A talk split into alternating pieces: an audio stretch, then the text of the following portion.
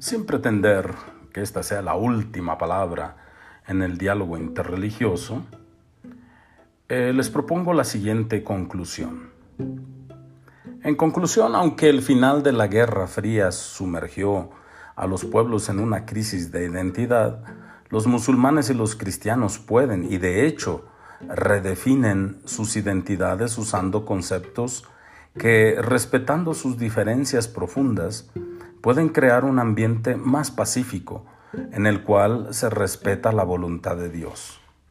El concepto de alteridad o otherness recíproca trae esperanza para las luchas de la gente que se preocupan por el cambio de civilización sin caer en una visión pesimista del futuro como Samuel P. Huntington parece prever en su libro El choque de civilizaciones.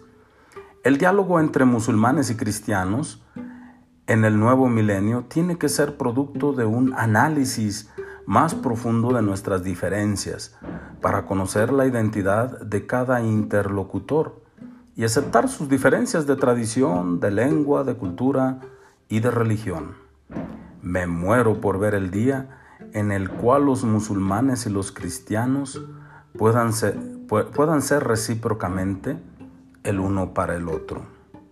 Padre José Alberto Pimentel Guzmán, misionero comboniano.